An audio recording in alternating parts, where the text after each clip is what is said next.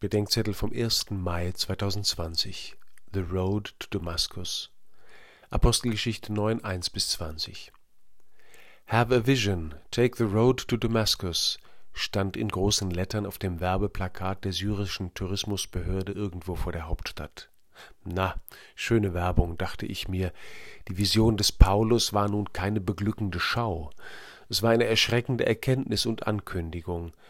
Paulus hört, wen er anstelle der Kirche eigentlich verfolgt hat, und dass dieser Jesus ihm im Folgenden sagen wird, was er tun soll. Mehr über den zukünftigen Weg des Paulus hatte derweil Hananias erfahren, der Paulus später taufen wird.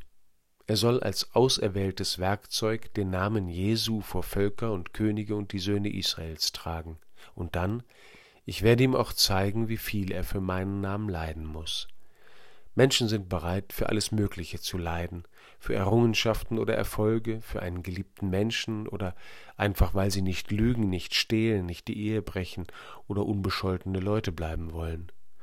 Die meisten Leute wissen genau, dass Leidlosigkeit nicht das höchste Gut ist. Mit denen wäre darüber zu reden, wofür sich zu leiden lohnt. Also doch, take the road to Damascus. Das ist kein schöner Ausflug in eine andere Welt. Es ist der Weg der Erkenntnis, dass auch das Gehen und Reden, das Lieben und Leben mit Jesus etwas und vielleicht einmal alles kosten darf.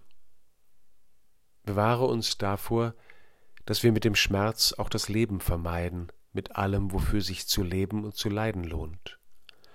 Und lass nicht zu, guter Gott, dass die Angst vor dem Leiden mit dir größer wird als die Liebe zu dir sondern lass uns wachsen in der Freude an dem und in der Vorfreude auf das, was aller Mühsal wert ist.